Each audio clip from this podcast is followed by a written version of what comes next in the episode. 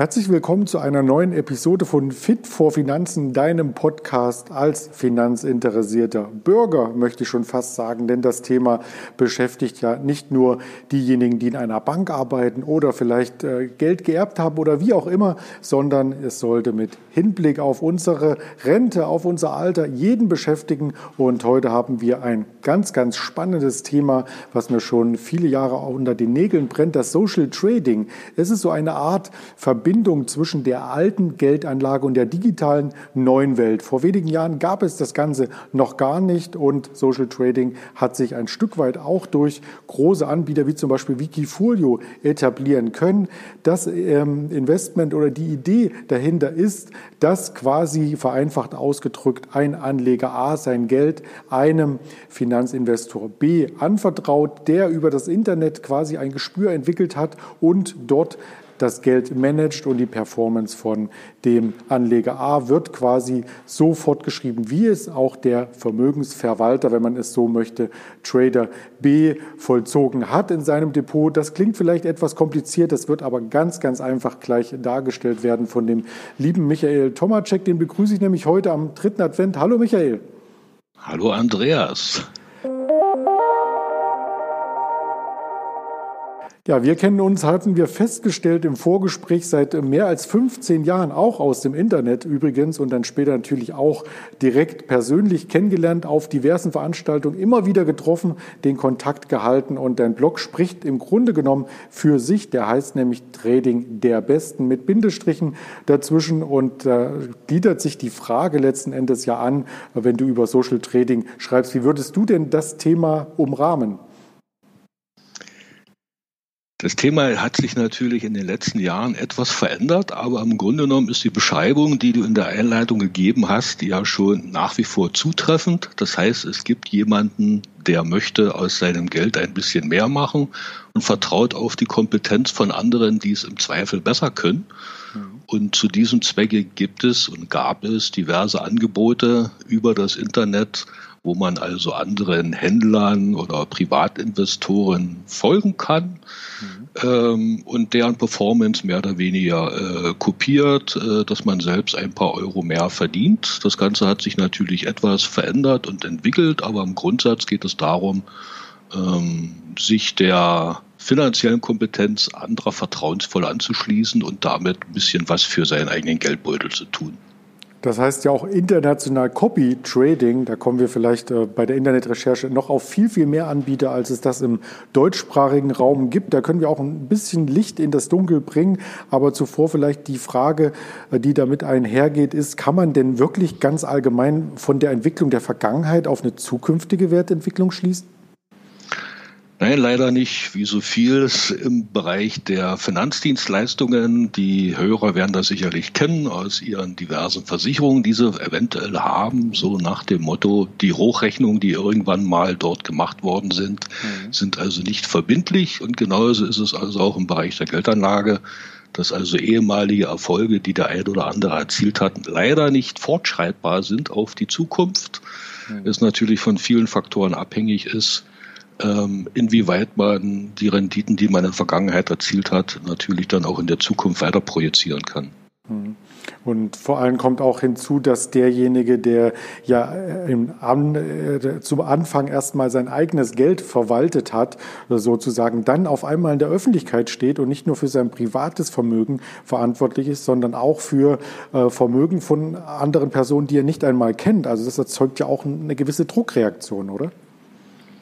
Also das ist mit Sicherheit nicht zu vernachlässigen, weil zumindest diejenigen, ich sag mal, Personen, äh, ob das nur Damen oder Herren sind, die dort eine gewisse Kompetenz für sich äh, festgestellt haben, ihr Geld zu vermehren, kommen natürlich unter einen erheblichen psychologischen Druck, wenn es darum geht, dann tatsächlich im übertragenen Sinne Fremdgeld oder Verantwortung für andere Gelder zu haben und da spielt natürlich dann, ich sag mal, der Bereich zwischen den Ohren eine sehr gute Rolle, mhm. äh, die meistens leider dazu führt, dass der eine oder andere auf dem Weg nach oben abstürzt und der betroffene Anleger, der sich dem angeschlossen hat, wenn er denn nicht konsequent zwischendurch ähm, die Reißleine gezogen hat, dort mit ins Tal gezogen wird. Letzten Endes ist es sicherlich für die äh, Händler, die also dort ihre Dienste anbieten auf die diversen Plattformen, auch vor allem eine psychologische Herausforderung. Und leider ist eben nicht jeder dem gewachsen. Das zeigt die Erfahrung der letzten zehn Jahre. Mhm. Und Erfahrung, du sprichst es schon an, der letzten zehn Jahre, die hast du natürlich aus erster Reihe quasi beobachtet, hast auch immer wieder über die Plattform hier geschrieben, geblockt und äh, auch Vorträge auf Messen gehalten. Da durfte ich auch schon beiwohnen quasi. Da kommen wir gleich gerne noch einmal zu. Doch um den Bogen noch einmal größer zu spannen, möchten wir natürlich alle wissen, wie bist du denn überhaupt zum Thema äh, Geldanlage gekommen? Ich habe dich gar nicht so im Detail jetzt vorgestellt, sondern gleich mit zwei Kompetenzantworten hier dich zu Wort kommen lassen. Die Frage ist relativ einfach beantwortet, weil ich bin beruflich im Finanzdienstleistungsbereich seit nun gut 30 Jahren unterwegs, also sprich Versicherungen, Investmentfonds und alles, was dazugehört. Und im Zuge dieser rein, ich sag mal, beruflichen Tätigkeit hat man sich natürlich auch privat mit bestimmten Dingen beschäftigt. Das ging in den 90er Jahren los mit ähm, dem Boom der Investmentfonds, die in Deutschland dann auch zunehmend Anklang fanden, mhm. bis hin äh, die Geschichten neuer Markt, Aktien etc. Also letzten Endes ähm, war es begründet durch meinen Job, wo man sagt, okay, wenn du dich dann selber natürlich auch etwas kompetenter darstellen willst beim Kunden, musst du dich natürlich auch informieren, was die ganzen Fragen der Geldanlage links und rechts von klassischen Versicherungen betrifft. Und so bin ich sukzessive in das Thema reingewachsen, haben ja natürlich dann auch die diversesten Abonnements äh, der verschiedenen Fachzeitschriften, die es damals gab. Der eine oder andere kennt vielleicht noch DM. Mhm. Das war also eine Spezialzeitschrift für, ich sag mal, Investmentfonds. Dort gab es diverse Wettbewerbe, die da jedes Jahr ausgetragen worden sind. Das hat mich schon immer fasziniert. Und dann ist man dann so sukzessive Ende der 90er in das Metier hinein hat natürlich selbst angefangen und dann sukzessive von einem, von einer Assetklasse zur anderen es versucht auszuprobieren. Das ging bis dahin, dass man selbst auch an Wettbewerben teilgenommen hat. Auch bei der Gelegenheit hatte ich, glaube ich, 96 oder 98, wenn ich mich recht entsinne, mein erstes äh, Online-Depot gewonnen, damals noch Direktanlagebank. Die hatten so ein bisschen werbemäßig versucht, ihre Kunden zu pushen. Das hat man natürlich mit Optionsscheinen damals mehr oder weniger versenkt. Also von daher ist dieser Entwicklungsprozess, den viele heute machen, den habe ich vor 20 Jahren bereits vollzogen und man ist so sukzessive in dieses Thema hinein und hat natürlich auch alles Mögliche ausprobiert, mhm. bis hin zu den Geschichten, die eben heute Thema sind, also sprich Social Trading und Social Investment. Äh, und von daher kann ich eigentlich auf eine recht interessante Karriere zurückblicken mit allen Höhen und Tiefen, die das Thema eben so geboten hat und bietet. Ja, das klingt spannend. Und äh, natürlich musste die DM-Zeitung auch eingestellt werden, als es die D-Mark nicht mehr gab. Also die hieß ja dann später genau. Euro. Das Ganze gehört zur Verlagsgruppe Handelsblatt. Ähm, und ähm, gibt es natürlich auch immer noch ähm, quasi die Redakteure, die damit zu tun hatten. Die sind auch hier entsprechend inhaltlich untergekommen. Ja, also du hast dich quasi auch äh, von der klassischen Geldanlage dem Thema Social Trading aus Neugier heraus genähert. Hattest du da auch den Drang, selber mitzumischen oder hast hast du das nur von der Seitenlinie aus beobachtet? Also am Anfang habe ich es eigentlich eher aus Neugier von der Seitenlinie aus betrachtet. Ursprung war eigentlich gewesen, ich bin auch ein langjähriger Abonnent und einer der ersten Kunden des wunderbaren Magazins Traders vom Lothar Albert. Ähm, und dort gab es im Jahr 2009 einen Artikel zu Ayondo, die damals gestartet sind im Mai 2009 und das hat mich eigentlich äh, dahingehend auch inspiriert, das Ganze A, äh, selber mal auszuprobieren, beziehungsweise dann auch intensiver zu verfolgen und das war so der erste Schritt, wo man sagt, okay, äh, das ist etwas Neues, was sehr interessant klingt und auch war und ist.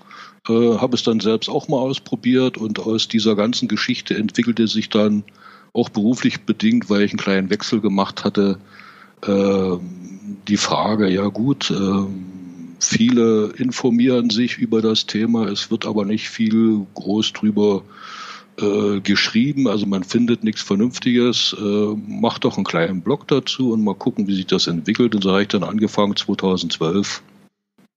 Äh, ich sag mal, das ganze Thema Social Trading ein bisschen so als äh, privater Blogger äh, zu begleiten. Hatte natürlich dann auch das Glück in der Folgezeit, dass ich von den Unternehmen, die dort eine Rolle spielten, dann auch angesprochen wurde, um das auch ein bisschen, ich sag mal, von innen heraus beobachten zu können. Von daher bin ich also auch den diversen Anbietern, die es da so gab und gibt, sehr dankbar für die Einblicke, die man da gewonnen hat.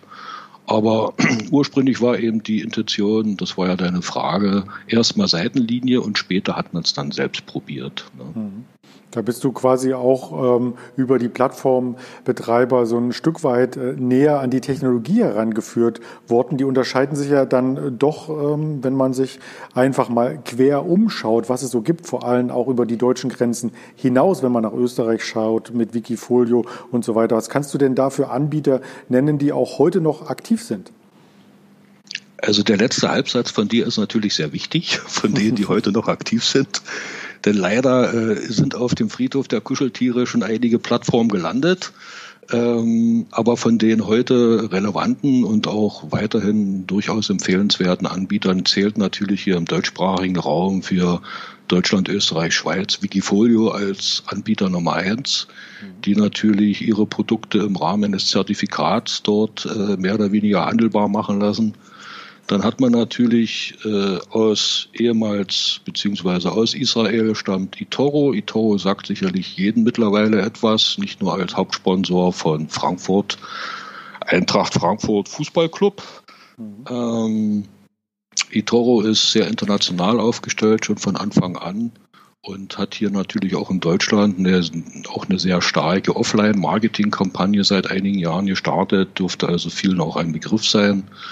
Dann gibt es sicherlich, ähm, was so dieses klassische CFD-Geschäft, CFD-Forex-Geschäft betrifft, Unternehmen wie Zulu Trade, die sicherlich dem einen oder anderen ein Begriff sind, die auch heute noch aktiv sind. Ähm, und wenn man über den Teich hinausblickt, äh, der Chef dieses Unternehmens war übrigens auch vor kurzem bei der World of Trading Online eingeladen, Matthew Klein. Das ist der Chef von Collective 2. Äh, Collective Tour hat mehr oder weniger sein Kundenklientel in den USA, weil dort eben nicht mit CFDs gehandelt wird, sondern mit, ich sag mal, realen Assets, Aktien, Futures, Optionen etc. Also das sind so die großen Spieler, äh, auf die man sich heute, ich sag mal, kaprizieren kann, die interessant sind, auch für Leute, die sich mit diesem Thema beschäftigen wollen. Alle anderen, die es da so gibt, äh, eine der jüngeren Unternehmen, sicherlich auch vielen jungen Leuten ein Begriff, ist Naga. Äh, sind so seit zwei, drei Jahren ein bisschen durchgestartet machen mehr oder weniger so das Geschäftsmodell eToro 2.0. Also sie versuchen etwas Ähnliches aufzubauen. Allerdings haben sie natürlich eine jüngere Historie und da bestimmte Dinge noch nicht so entwickelt wie der große Bruder aus Israel. Mhm. Also eToro kennt man natürlich auch äh, weit über die Frankfurter Trikots hinaus. Also das ist im Ausland zum Beispiel mit Leicester City, Southampton, ähm, Crystal Palace. Also da gibt es ganz viele. Und in Deutschland übrigens auch bei mehreren Vereinen. Also jetzt gibt es neue Partnerschaften mit den FC Augsburg, Köln, Hamburger SV, gut, zweite Liga, Union Berlin aber auch und VfL Wolfsburg. Also da sind quasi ähm, zwölf neue Verträge allein in diesem Jahr hier geschlossen worden. Ähm, das heißt, dieses Thema kommt über die Werbung immer näher natürlich auch an die Anlegergemeinde heran. Und da fragen sich Anleger natürlich letzten Endes, ist es überall ähm, ähnlich, dass man sich vielleicht nur anmeldet, ähm, ein Konto freischaltet und los geht's. Aus Sicht des Anlegers oder gibt es da gewisse Hürden? Muss man sich zertifizieren oder wie ist da dieser Prozess? Also grundsätzlich muss man unterscheiden zwischen denjenigen, die, ich sag mal, dort als ich sag mal so als Signalanbieter oder als populärer Investor, um mal diesen Begriff von eToro zu verwenden, äh, die sich dort, äh, ich sag mal, kaprizieren wollen, die müssen einen gewissen Zertifizierungsprozess ist vielleicht das falsche Wort, aber sie müssen bestimmte Kriterien erfüllen, um dort als, als Dienstleister zugelassen zu werden. Ansonsten für denjenigen, der dort selbst die Plattform für seinen eigenen Handel nutzen möchte, sind die Hürden relativ gering. Dort reicht es also, einen stinknormalen An äh, Anmeldeprozess, KYC, KYC, also Know Your Client. Du musst also bestimmte Identifizierungsnachweise bringen und kannst dann bereits mit, ich glaube, bei 200 Dollar liegt, glaube ich, die Mindesteröffnungs Kontogröße bei eToro kann man eigentlich loslegen. Mhm. Ähm, bei Wikifolio ist es ein bisschen anders. Dort ist also letzten Endes die Thematik so, man eröffnet dort einen Account, legt ein Musterdepot an und kann dort in diesem Musterdepot agieren. Und wenn man jetzt als normaler Anleger die Dienste von Wikifolio in Anspruch nehmen möchte, dann kann man die verbrieften Zertifikate, die ja aus diesen Musterportfolios äh, gefertigt werden, kann man ganz normal über die Börse kaufen und in sein eigenes Depot äh, hineinkaufen. Von daher gibt es dort relativ geringe Hürden.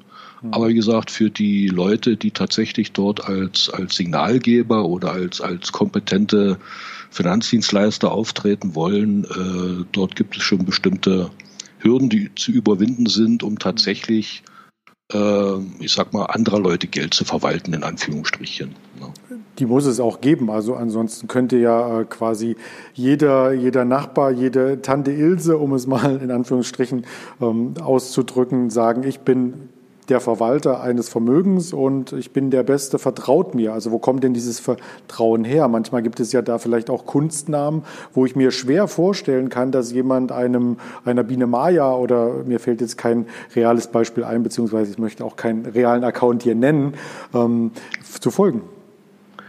Das ist natürlich ein wichtiger Punkt, diese große Anonymität auf den Plattformen, die es in der Vergangenheit gegeben hat und die es heute noch gibt.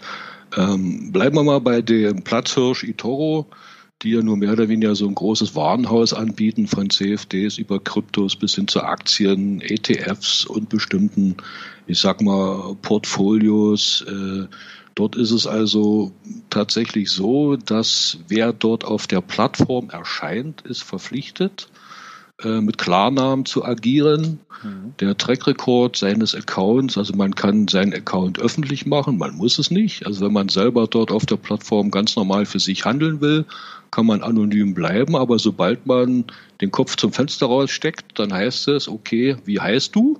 Nicht mhm. unbedingt, wo wohnst du, aber wie heißt du? Das heißt damit im Prinzip für die Anleger, die dort natürlich auch noch Informationen suchen und eventuell die Portfolios kopieren möchten, dass eine gewisse Transparenz da ist. Gleiches in Grün ist natürlich auch bei Wikifolio und das ist ja eigentlich auch das Credo äh, der Plattform, Transparenz zu schaffen im Finanzmarkt. Das heißt, dass man dort, äh, ich sag mal, keine Blackbox kauft, sondern man weiß, A, wie heißen die Leute, die sich dort, ich sag mal, als Finanzexperten darstellen? Was haben denn die in der Vergangenheit gemacht? Und zwar jedes, jeden Account, der dort veröffentlicht wird, der wird also nicht gelöscht, sondern der bleibt erhalten.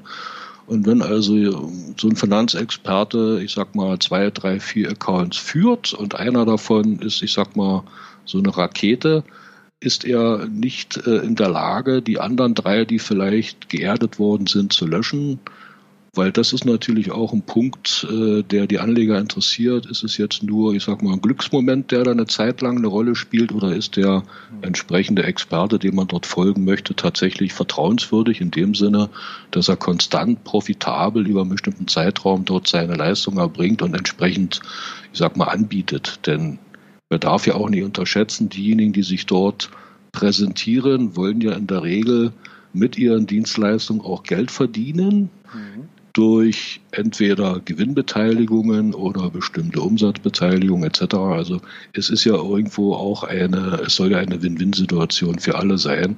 Gute Leistung soll gut bezahlt werden, alles setzt allerdings auch voraus, dass dort äh, mit offenen Karten gespielt wird. Das wäre die nächste Frage gewesen. Wie ähm, hat man denn Anreiz, äh, Anreize geschafft, seitens der Plattformbetreiber auch gute Trader oder gute Vermögensverwalter hier letzten Endes anzuziehen? Also da gibt es durchaus ähm, gute Verdienstmöglichkeiten, wenn man natürlich auch Leistung zeigt. Ja, ich sag mal, letzten Endes, äh, Leistung soll ja belohnt werden. Und dieses Thema des, des, des ständig kostenlos alles zur Verfügung stellen und diese Neidgesellschaft hat natürlich nicht unbedingt, äh, ist natürlich nicht unbedingt sinnvoll. Und wenn ich jetzt äh, beispielsweise meine Person auf so einer Plattform darstelle und meine Leistung im Bereich der Kapitalanlage dort zur Verfügung stelle, will ich natürlich auch entsprechend partizipieren. Bleiben wir mal bei Wikifolio. Wikifolio hat ja nun diverse Anreize geschaffen, dass also nicht nur private Investoren sich dort präsentieren, sondern es gibt ja angefangen von Medienunternehmen über Vermögensverwaltung bis hin, ich sag mal, zu professionellen ähm, Anlageberatern, die dort irgendwo versuchen, ein bisschen Reputation für sich zu schaffen, weil das ist natürlich auch ein Punkt. Nehmen wir ein Beispiel, du hast eine kleine Vermögensverwaltung, äh, und bist eben nicht kapriziert auf diejenigen Leute, die 500.000 plus investieren wollen, sondern man will vieles kleines Kapital einsammeln, braucht man natürlich eine gewisse Referenz, einen Track Record, der vor allem unabhängig dargestellt ist, der nicht manipulierbar ist, etc. Und das sind natürlich dann Dinge, wo man sagt, so eine Plattform wie Wikifolio hat dort äh, eine wunderbare Existenzberechtigung, auch da angehend, dass es als Reputation für diese Leute dient. Und äh, je nach Aufwand, die eben dort betrieben werden, äh, der eben dort betrieben werden muss für die Pflege des Portfolios, wird eben eine entsprechende Gewinnbeteiligung festgelegt. Die variiert von fünf bis, keine Ahnung, 30 Prozent maximal. Mhm. Äh, und da muss natürlich der Anleger für sich entscheiden, ist er bereit, den entsprechenden Redakteur dieses Musterportfolios äh, diese Gewinnbeteiligung zukommen zu lassen, dann kann er dieses Ding kaufen und wenn er eben meint, das ist überteuert, dann muss er sich eben nach anderen Produkten umschauen. Aber letzten Endes soll natürlich, ich sag mal, Erfolg auch belohnt werden und das lässt sich natürlich dann immer nur in barer Münze ausdrücken. Also irgendwo, äh, es sind keine Samariterdienstleistungen. Ja. Okay, ja, es sind ja auch wirtschaftliche Unternehmen, die hier letzten Endes diese Plattform anbieten. Und äh, vielleicht um ein Gespür dafür zu bekommen, um wie viel Geld es sich hierbei dreht, also nicht von den Einnahmen, denn die kann man natürlich äh, schwer ableiten, beziehungsweise müsste man im Detail dann über die Bedingungen ausrechnen, kann man natürlich auf solchen Plattformen wie Wikifolio auch schauen, wie viel investiertes Kapital folgt denn einem solchen Musterportfolio, um beim richtigen Vokabular zu bleiben. Und da gibt es durchaus Wikifolios, die hier ähm, 20, 30, 40 Millionen quasi auf sich schon vereinnahmen. Stimmt das? Man muss ehrlich sagen, es ist wirklich beeindruckend, wie sich diese Plattform entwickelt hat. Die haben 2012 begonnen aus einem kleinen Wettbewerb ETF Cup in Österreich. Und von den ursprünglichen Wikifolio-Betreibern, es sind, die meisten sind auch noch aktiv, ist der ein oder andere mittlerweile in sechsstellige Regionen, was das verwaltete Kapital betrifft, gelandet. Andere, die neu hinzugekommen sind, haben dort einen regelrechten Boom erlebt über die letzten Jahre und der absolute Knaller ist eben der Christian Jagd. Das ist also der Händler, der das aktuell stark äh, am meisten investierte äh, Wikifolio betreibt, hat mhm. Stand heute 59,3 Millionen Assets under Management. Das muss man sich mal auf der Zunge zergehen lassen.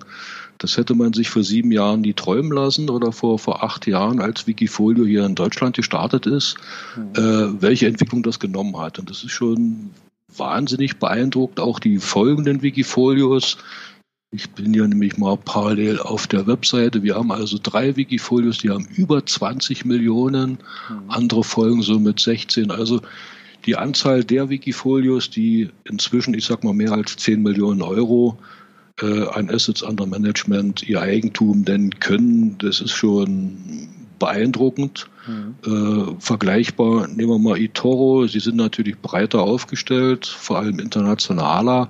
Dort lag die Spitze auch so um die 30 Millionen eines Händlers aus Großbritannien. Mhm. Und das sind dann schon Größenordnungen, wo man sagt, hallo, äh, spitzt die Ohren, das hätte man früher nicht gedacht. Mhm. Es gibt ja viele, ich sag mal, Kollegen in der, in der Branche, die immer, ich sag mal, tröten, sie möchten einen Investmentfonds auflösen, äh, auflegen etc sind natürlich die Kostenregulierung und äh, dergleichen relativ hoch, sodass sich ein Fonds eigentlich unter 20 Millionen nicht rechnet. Mhm. Und wenn man jetzt sieht, dass man also alternativ genauso, ich sag mal, gleichwertig seine Kompetenz unter Beweis stellen kann und Anlegergelder gewinnen kann, ist Wikifolio natürlich hier ein Beispiel, wo man sagt, hätte man nie gedacht und das ist wirklich à la Bonheur. Mhm. Und à la Bonheur ist natürlich auch die Entwicklung, denn wenn man sich die Graphen anschaut, also quasi die Wertentwicklung dieses äh, Zertifikats, so geht es zumindest bei den ersten sehr, sehr steil von links unten nach rechts oben. Also da sind über mehrere Jahre in Summe auch dreistellige Prozentzuwächse hier ähm, zu sehen. Also das erste, was du angesprochen hattest, der Platz eins, Platz Hirsch vom investierten Kapital aus betrachtet, hat seit 2014 hier 580 Prozent Wertzuwachs für den Anleger, der seit 2014 dabei ist, ähm, quasi generieren können. Der zweite auch 566 Prozent seit 2015 und der drittplatzierte 180 Prozent seit 2018, aber wiederum also seit zwei Jahren. Und das sind dann Performance-Zahlen, ähm, die so ein Stück weit auch bei den Anlegern vielleicht ähm, die Gier in den Augen größer werden lassen könnte, oder? Ja, das ist leider so. Also die Menschen sind ja so. Es ist ein ständiger Kampf zwischen Angst und Gier und das ist ja das Problem jetzt vor allem für denjenigen, der sich für diese Art der Geldanlage interessiert, äh, die Spreu vom Weizen zu trennen. Leider ist es eben so, wir hatten es ja vorhin schon mal angesprochen, dass äh, nicht alle Vertreter, die auf diesen Plattformen dort ihre Dienste angeboten haben oder anbieten, konstant profitabel sind. Es gibt immer mal ich sag mal, Höhenflüge über ein halbes oder ein Jahr und dann schmieren sie leider gnadenlos ab. Ähm, und die Anleger, die dem gefolgt sind, äh, sind dann leider auch enttäuscht und äh, drehen der Plattform den Rücken, es sei denn, sie sind soweit, äh, ich sag mal, diversifiziert mit anderen, Wikifolios zum Beispiel, um eben, sag mal, so eine Fehlentscheidung auch ausgleichen zu können. Aber letztendlich muss man immer für sich entscheiden, man darf natürlich dem Ganzen nicht einfach so äh, arbeiten, so den, den freien Lauf lassen. Man muss natürlich dranbleiben, die Dinge auch beobachten und selbstständig Entscheidungen treffen, wann ich mich beispielsweise von einer Investitionsentscheidung, ob nur ein Wikifolio oder ein eToro-Händler oder wer auch immer, weil ich mich von dem trenne und muss natürlich auch eigenverantwortlich dann äh, mir in den Spiegel schauen und sagen, okay, wenn ich da eben den Ritt nach Norden mitgemacht habe und habe es versäumt, den, die Fahrt nach Süden, ich sag mal, unterwegs auszusteigen, dann kann man zwar sicherlich dem, dem äh, entsprechenden Händler dort einen, einen, einen medialen Vorwurf machen oder einen virtuellen Vorwurf machen, aber letztendlich bleibt die Entscheidung immer bei einem selbst, äh, weil man kann ja jederzeit verkaufen.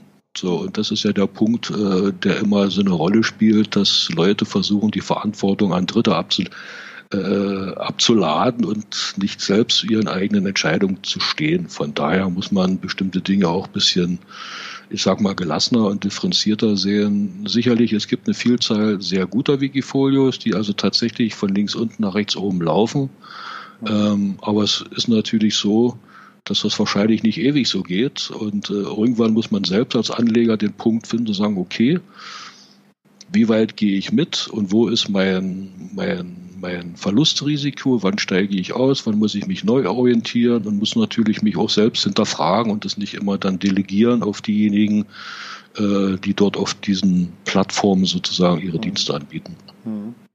Ja, und äh, die auf der Plattform Dienste anbieten, du hast es so äh, schön ähm, blumig äh, gerade ausgedrückt. Man weiß ja, wie wir im Gespräch festgestellt haben, oftmals nicht, was ist das für ein Mensch. Klar, man hat bei der Registrierung ähm, dann, wenn man sich aus dem Fenster lehnt, wie du das so schön gesagt hast, auch seinen Namen anzugeben.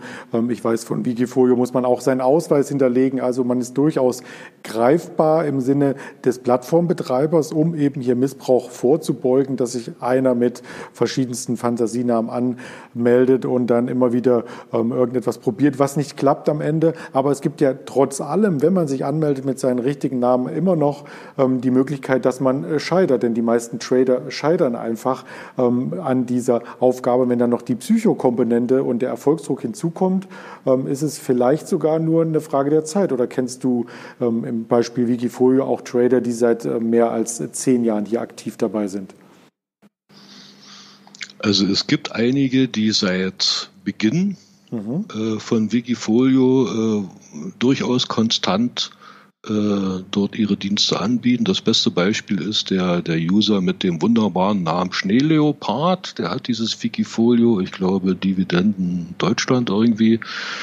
Das ist natürlich äh, einer von denjenigen, die, äh, wo man auch sagen muss, die haben den Ernst der Lage begriffen. Die sehen diese Plattform nicht als, als Spielplatz, um mal zwischendurch ein bisschen den Goldeimer rauszustellen und ein bisschen was abzucachen, mhm. äh, wie es einige eben getan haben und das auch auf Twitter beispielsweise sehr medienstark bekundet haben, sondern man hat natürlich hier, äh, ich sag mal, das ganze Sammelsurium an Charakteren ähm, zusammen auf so einer Plattform, wo natürlich sicherlich die gleiche Regel gilt wie woanders auch. 2080, du hast sicherlich 20 Prozent Leute, die nehmen, ich sag mal, ihren Job, den sie dort im Grunde genommen ja ausführen, ernst, mhm. äh, sind da sehr verantwortungsvoll, nicht nur mit, mit sich, sondern eben auch mit dem Kapital der Anleger. Und diese Leute kann man dann über die Dauer schon herauskristallisieren. Das geht da einfach los, indem man sich mal anguckt, seit wann sind sie auf der Plattform, wann war Erstemission eines solchen Wikifolios, wie viele weitere Wikifolios betreiben sie noch, wie sind die gelaufen. Da gibt es also eine Menge von Personen, die sehr verantwortungsvoll und äh, verantwortungsvoll mit ihrem eigenen Kapital und natürlich auch mit dem Kapital der Anleger äh, umgehen. Und sicherlich gibt es natürlich auch eine Vielzahl Leute, die, ich sag mal, Wikifolio oder eine Plattform wie diese irgendwo als, als Zeitvertreib oder als Experimentierfeld sehen, um mal kurzfristig in das Licht der Öffentlichkeit zu kommen. Also man muss natürlich hier als Warnsiegel auch immer dazu sagen, ähm, auch wenn jemand zehn Jahre hier am Kapitalmarkt dabei ist und entsprechende Erfahrungen gezeigt hat, hat durch die Historie, können natürlich solche Ereignisse wie zum Beispiel der Corona-Crash in diesem Jahr auch nicht spurlos an solchen Anlegern vorbeigehen oder an solchen Anlagemodellen. Und du hattest jetzt hier den Schneeleopard genannt. Auch er hatte zwischendurch, und zwar war das genau in dieser Corona-Zeit März, April, als die Märkte der DAX so stark eingebaut angebrochen ist, hatte er auch ein zwischenzeitliches Minus von 42 Prozent. Also das heißt, insgesamt ähm, muss man das Risiko für denjenigen, der investieren möchte in solche Produkte, genauso einschätzen wie einen Aktienkauf. Selbstverständlich. Und weil wir gerade den Schneeleopard angesprochen haben, ich habe gerade mal geschaut, der ist eben, das Wikifolio ist erstellt am 3. Juni 2012. Also acht Jahre ist der gute Mann jetzt dabei. Mhm hat gut vier Millionen inzwischen Assets under Management und letzten Endes läuft sein Wikifolio mehr oder weniger marktkonform, aber man muss eben dann eben auch dazu sagen, ähm, er ist eben mal, über einen sehr langen Zeitraum dabei und man kann eben als interessierter Anleger zumindest verfolgen, wie hat er den Markt äh, gehandelt, ist er besser, ist er schlechter. Also wie gesagt, was ich äh, zum Ausdruck bringen wollte, ist, es gibt also eine Vielzahl von Leuten, auf der Plattform, die schon sehr lange dabei sind, die also auch für den Anleger transparent sind und wo man dann natürlich für sich auch die Entscheidung treffen kann, inwieweit äh, ist dieser entsprechende, ich sag mal, Wikifolio-Redakteur vertrauensvoll genug, damit ich dort in sein Zertifikat investieren kann. Mhm. Hast du selber im Laufe deiner Zeit ähm, viele von diesen Redakteuren oder von diesen äh, Tradern, die sich aus dem Fenster gelehnt haben, kennenlernen dürfen? Ich habe den einen oder anderen durchaus kennengelernt und äh, es ist lustigerweise auch so, ich habe ja in meinem Blog den einen oder anderen auch thematisiert und bekam dann entweder telefonisch oder per E-Mail entsprechendes Feedback, je nachdem, wie der Artikel ausgefallen war. Und das ist natürlich auch ganz lustig, dann immer festzustellen, ähm, welche Egos dort eine Rolle spielen. Ich nehme ein Beispiel, es gab vor zwei, drei Jahren einen Anleger aus Nordrhein-Westfalen, der hatte diverse äh, Wikifolios aufgelegt mit Hebelzertifikaten mhm. und schoss eins nach dem anderen gegen die Wand, nachdem er in dem sogenannten Emissionsprozess, also wo erstmal alles nur in Demo gehandelt worden ist, vorher, bevor dort das Wikifolio äh, investierbar war, hat er es sozusagen Richtung Norden geschossen, also mit wunderbaren äh, Kennzahlen dort geglänzt und natürlich auch ein, entsprechende Anlegergelder auf sich gezogen. Also sobald das Wikifolio mehr oder weniger investierbar war und über Lang und Schwarz dort der reale Handel stattfand, äh, war er dem nicht mehr gewachsen und die Wikifolios schmierten reihenweise ab. So, und mit diesen Kollegen hatte ich mich dann auch zwischendurch mal auseinandergesetzt, äh, weil natürlich dann auch immer das Problem eine Rolle spielt, ja, ähm, der Markt war schuld und die waren schuld und jenes und hin und her. Aber wenn man dann mal schaut, was ist aus denjenigen Anbietern geworden, also sprich, haben sie weitergemacht, mhm. Äh, oder aber haben sie sich dann von der Plattform zurückgezogen, muss man feststellen. Das ist natürlich auch sehr interessant. Der eine oder andere macht weiter in der Hoffnung, vielleicht mal doch wieder nach oben zu kommen. Andere haben sich eine Auszeit genommen.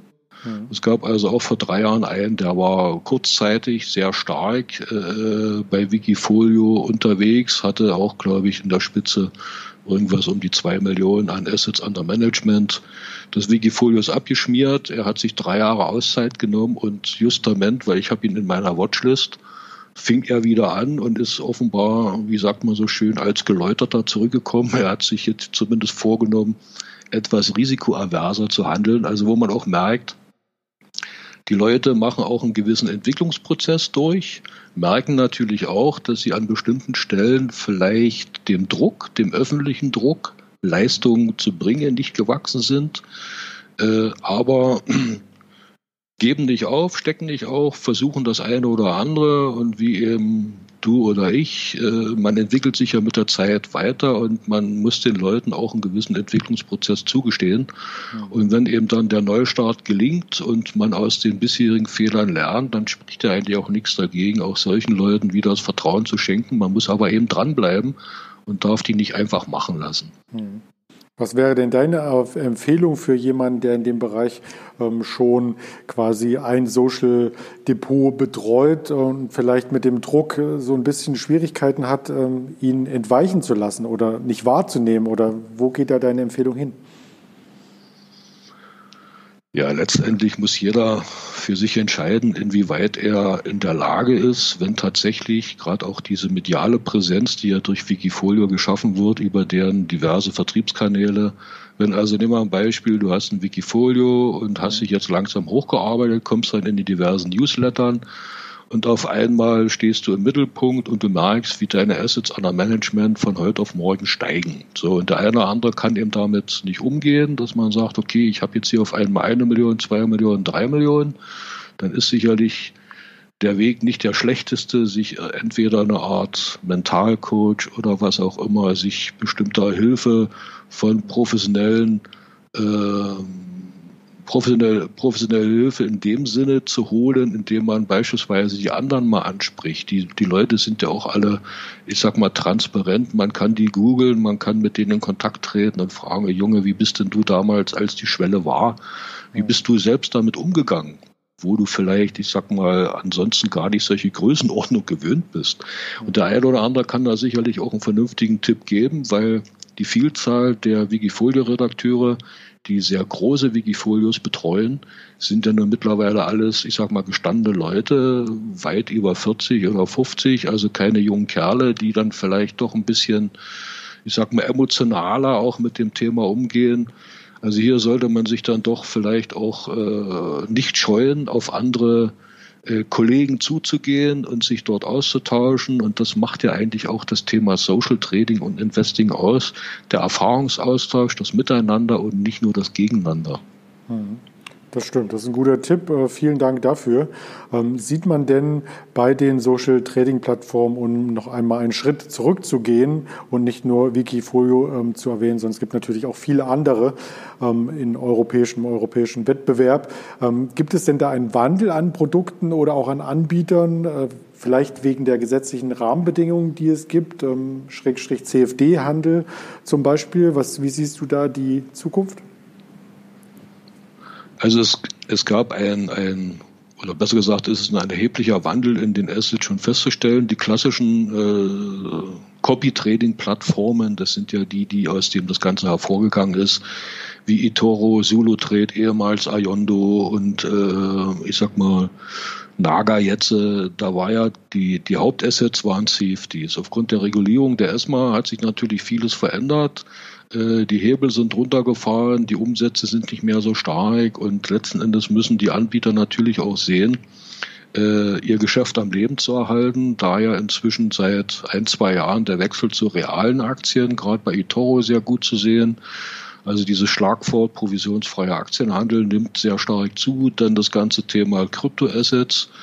Äh, aktuell im Oktober hat die FCE, also die, äh, die, die, die britische Finanzaufsicht, den Handel mit äh, Krypto-CFDs untersagt. Ja.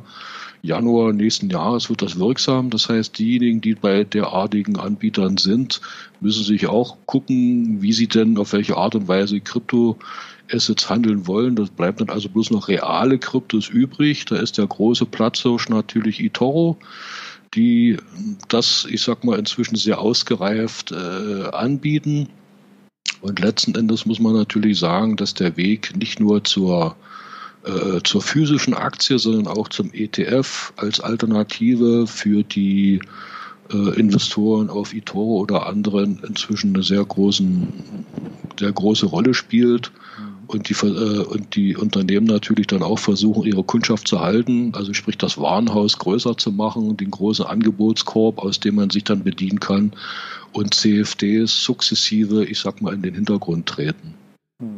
Kommt man denn dann irgendwann in äh, eine Region, wenn du, wie du vorhin gezeigt hattest, hier mit 50 oder 60 Millionen Under Management quasi ein Portfolio managt, äh, dass man so ein Stück weit sich den eigenen Markt kaputt macht. Ich kann mir vorstellen, wenn er als Beispiel jetzt ähm, irgendwie Tesla-Aktien hätte oder Tesla ist vielleicht ein zu großer Wert, nehmen wir einen kleinen Wert ein, aus der dritten Reihe äh, den Gabelstaplerproduzenten Jungheinrich als Beispiel, wenn er da ein großes Paket äh, letzten Endes hat und diese Position aus seinem virtuellen Portfolio veräußert, muss ja der Dienstleister das bei allen Kunden, die dann das Zertifikat haben, auch real so tun und nachvollziehen. Das könnte ja am Markt auch für Druck sorgen, oder?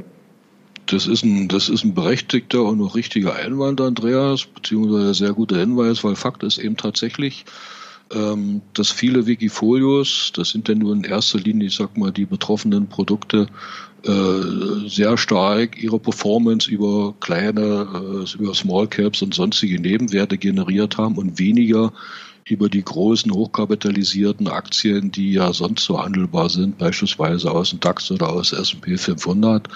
Und die Gefahr besteht natürlich durchaus, dass wenn sich, ich sag mal, so ein Wikifolio-Redakteur auf solche, äh, ich sag mal, illiquiden Werte beschränkt, dass dann äh, wenn eben sich die Stimmung dreht und er verkaufen muss, er natürlich sich selber auch ein bisschen die Preise kaputt macht. Also von daher sollte man als Anleger schon schauen, inwieweit man, ich sag mal, solchen Exoten vertraut und die Gefahr natürlich eines Kursrückschlages dann nicht ausgeschlossen ist oder ob man lieber sagt, okay, ich nehme jetzt äh, ein Angebot oder ein, ein, ein Portfolio, was A, sehr breit diversifiziert ist, vor allem auch, ich sag mal, mit Werten, die eben nicht so schnell in Anführungsstrichen manipulierbar sind.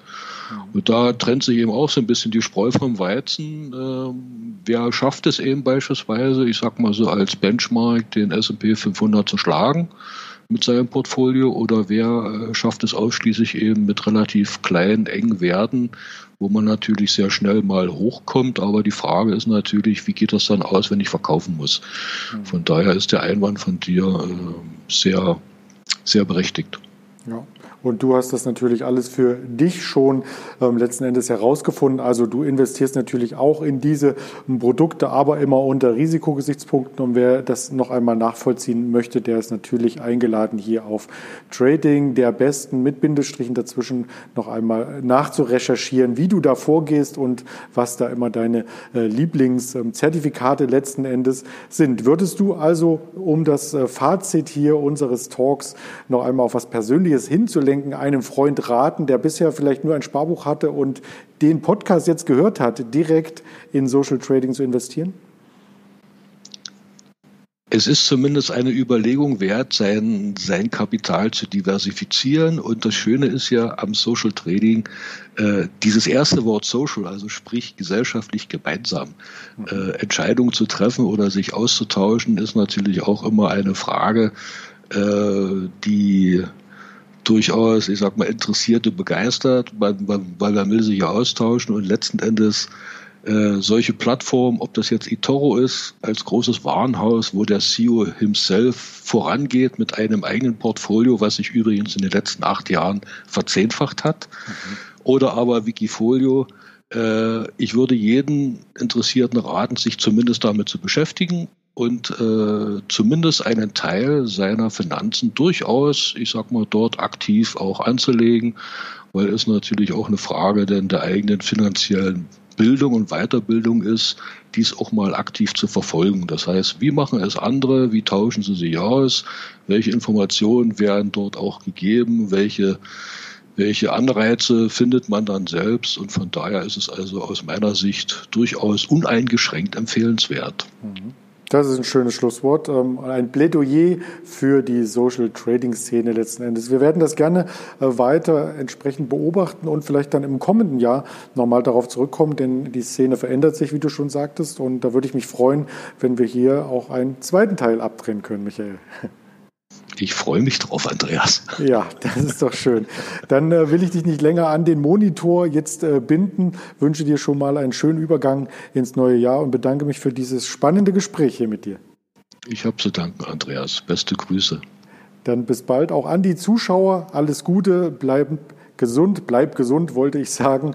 Und äh, schalte natürlich auch die kommenden Episoden hier von Fit for Finanzen ein, denn auch da gibt es äh, spannende Themen, die dich betreffen könnten. Bis dahin, dein Andreas.